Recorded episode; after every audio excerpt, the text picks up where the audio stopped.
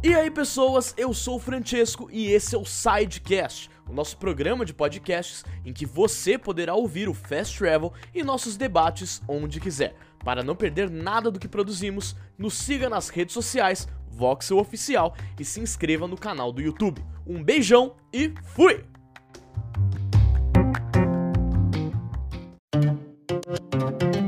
Fala pessoal do Voxel, aqui é o Juan e hoje temos o Fast Travel. Sexta-feira, claro, vocês já estão acostumados com o meu rostinho aqui para vocês com as principais notícias da semana. Então, bora sem enrolação começar com esse Fast Travel e não se esqueçam de já deixar o like, se inscrever no canal e se juntar a nós no nosso servidor do Discord. Então, estão todos os links aqui na descrição para vocês. Bora começar! Música Bom, pessoal, essa primeira notícia é bem importante, então vamos lá. Com a chegada do PS5, vocês sabem que a PS Plus ganhou um novo serviço, né? O PS Plus Collection. Dentro desse serviço são vários jogos, tem vários jogos grandes como Resident Evil 7, é, God of War, Days Gone e quem tem o PlayStation 5 e assina a PS Plus tem direito a usufruir desse, desse dessa biblioteca, vamos dizer assim, de jogos. Quem tem o PlayStation 4 não tem acesso ao a esse collection. Porém, algumas pessoas que compraram o PlayStation 5 estão meio que oferecendo seus serviços para adicionar a conta dessas pessoas que não têm PlayStation 5 e baixar os jogos da PlayStation Plus Collection na conta desses, dessas pessoas e eles podem e assim esses jogos vão funcionar no PlayStation 4, porque são jogos para PlayStation 4. Aí a pessoa só precisa ir lá e adicionar. Algumas pessoas chegam a cobrar por isso, tá? É, eu entrei em alguns grupos, eu não, né? Algumas pessoas entraram em alguns grupos onde tem esse escambo, vamos dizer assim, esse tráfico de contas. Algumas pessoas pedem até 50 reais ou 10 dólares para fazer o serviço, adicionar essa conta, né?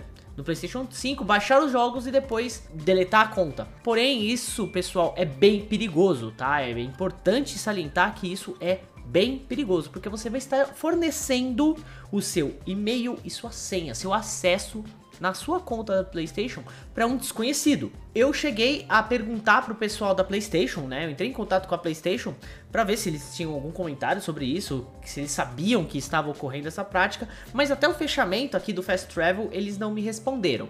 Então ainda não temos uma posição oficial da Sony sobre essa questão.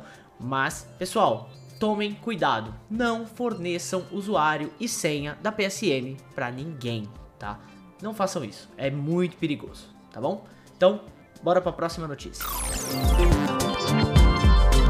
E aproveitando que estamos falando sobre PlayStation 5, vamos falar sobre uma entrevista que o Jim Ryan, CEO da Sony Interactive Entertainment, deu ao portal russo TASS. Olha só, ele falou, quer dizer, ele não falou, ele sugeriu que o PlayStation 5 poderá sim contar com um serviço similar ao Game Pass, né, ao Xbox Game Pass, que é da Microsoft.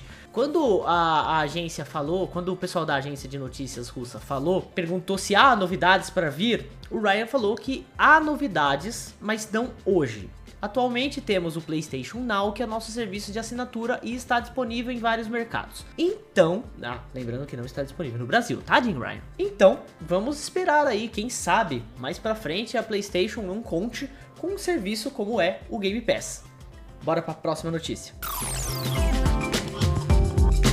Bom, se você acompanha o Fast Travel, o que eu espero que sim, você deve lembrar de segunda-feira, quando eu falei sobre uma porta secreta que tinha no Demon Souls Remake, que não tinha no original. Isso tava deixando a galera meio que com a pulga atrás da orelha, né? Expressão velha pra caramba, mas enfim. Eis que, essa semana, um streamer conhecido como Distortion 2 abriu esta porta. E ele exibiu em uma live isso, pois é.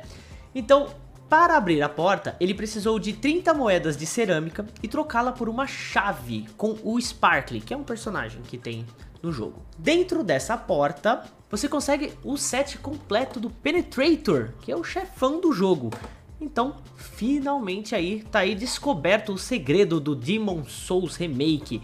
Não se esqueça que a gente vai ter a nossa análise, eu tô quase terminando o jogo finalmente. É difícil, tá, gente? É bem difícil.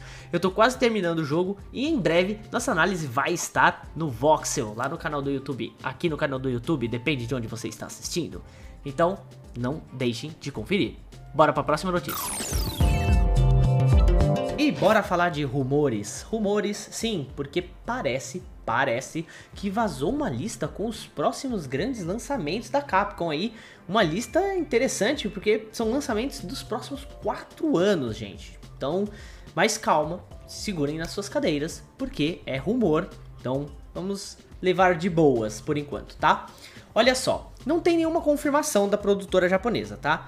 Mas essa lista tem. Eu vou falar cada um dos títulos que temos na lista. Resident Evil Outrage, quarto trimestre de 2021. Dragon's Dogma 2, segundo trimestre de 2022. Street Fighter 6, terceiro trimestre de 2022. Mega Man Match, ou Rockman, depende de como você chama, chama de, depende de onde você está, na verdade.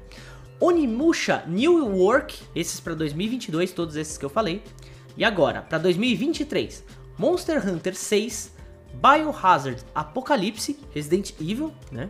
Super Street Fighter 6, esses são 2023. Agora 2024, Final Fight Remake, interessante. Power Stone Remake, Ultra Street Fighter 6. Então a gente vai ter um Super Street Fighter 6 em 2023 e um Ultra Street Fighter 6 em 2024. É isso. Resident Evil Hank em 2024. Esses quatro últimos que eu falei. Gente, é uma lista interessante para os próximos quatro anos da Capcom.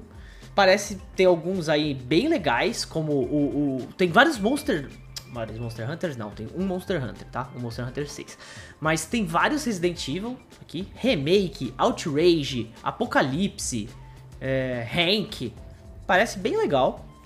Mas achei estranho só esse Super Street Fighter 6 em, dois, em 2023 e em 2024 Ultra Street Fighter. Então, gente, dá para esperar até 2024 para jogar o Ultra Street Fighter, que deve ser o mais completo, né? Lembre-se, essa lista não se trata de uma verdade absoluta, tá, gente? É um rumor e é um vazamento aí. Então, vamos ver se mais para frente teremos uma confirmação da Capcom, quem sabe. Bora para próxima notícia. E para vocês que seguem o Voxel, que acompanham o Voxel, vocês sabem que ontem nós tivemos o Night City Wire episódio 5 e que tivemos uma gameplay durante a live que mostra Johnny Silverhand como um personagem jogável, o que é bem legal, a galera queria, tava querendo saber se realmente o Keanu Reeves ia ser jogável. E mais do que isso, eles chamam o Johnny Silverhand durante a, a live de co-protagonista. Então parece que o papel dele é bem grande na trama do jogo, tá? E completando, também na nossa live nós apresentamos o trailer brasileiro que mostra um pouco mais daquela tecnologia de movimentação labial que foi feita para 10 línguas diferentes. É muito legal assistir, gente, bem legal. Vou deixar o link da nossa live aqui na descrição. E além disso, na tarde de hoje, a CD publicou no Twitter uma tabela com o sistema de o requerimento de sistema, né, para você rodar o jogo no PC. Tem desde o mínimo necessário, a máquina mais fraca até a mais robusta, para você rodar com ray tracing e tudo no ultra. Para você que está ouvindo a gente aí no sidecast, basta clicar no link aqui embaixo que eu vou deixar na descrição, e você que está aqui no Fast Travel, é só olhar aqui na tela que tá os requisitos de sistema. Eu vou falar dos requisitos mínimos, tá? O PC mais fraco para você rodar o Cyberpunk. É o mínimo que você tem que ter. O processador tem que ser um Intel Core i5 terceira geração ou um AMD FX 8310. 8 GB de memória RAM, tá? O recomendado é 12, mas o mínimo é 8. A placa gráfica tem que ser uma GTX 780 ou superior ou uma Radeon RX 470 ou superior, com 3 GB de VRAM. E ele vai ocupar 70 GB no seu HD. Porém, eles até deixam uma observação aqui: é recomendado que você use um SSD e não um HD. Isso é o requisito para o computador mais fraco poder pelo menos abrir o Cyberpunk, pelo menos rodar o Cyberpunk com as configurações no low, tudo no mínimo, tá pessoal? Então vai precisar de uma maquininha já mais atual, vai, nem tão atual assim, porque eu até esperava que ele fosse exigir mais das máquinas, mas é isso. Gente, se preparem para o lançamento de Cyberpunk no dia 10 de dezembro, como eu disse anteriormente, se Deus quiser. E nós aqui do Voxel vamos fazer muito conteúdo do jogo, inclusive uma live de 24 horas no dia do lançamento, um pouquinho antes do lançamento, vai depender aí de quando o embargo cair, né? Mas fiquem ligados aqui no canal do Voxel. E esse foi o nosso Fast Travel dessa semana. Espero que vocês tenham gostado e se informado bastante com a gente. E eu vou ficando por aqui. Eu sou o Juan, vocês podem me seguir nas redes sociais que estão aqui embaixo. Até segunda-feira no Fast Travel de novo. Até mais.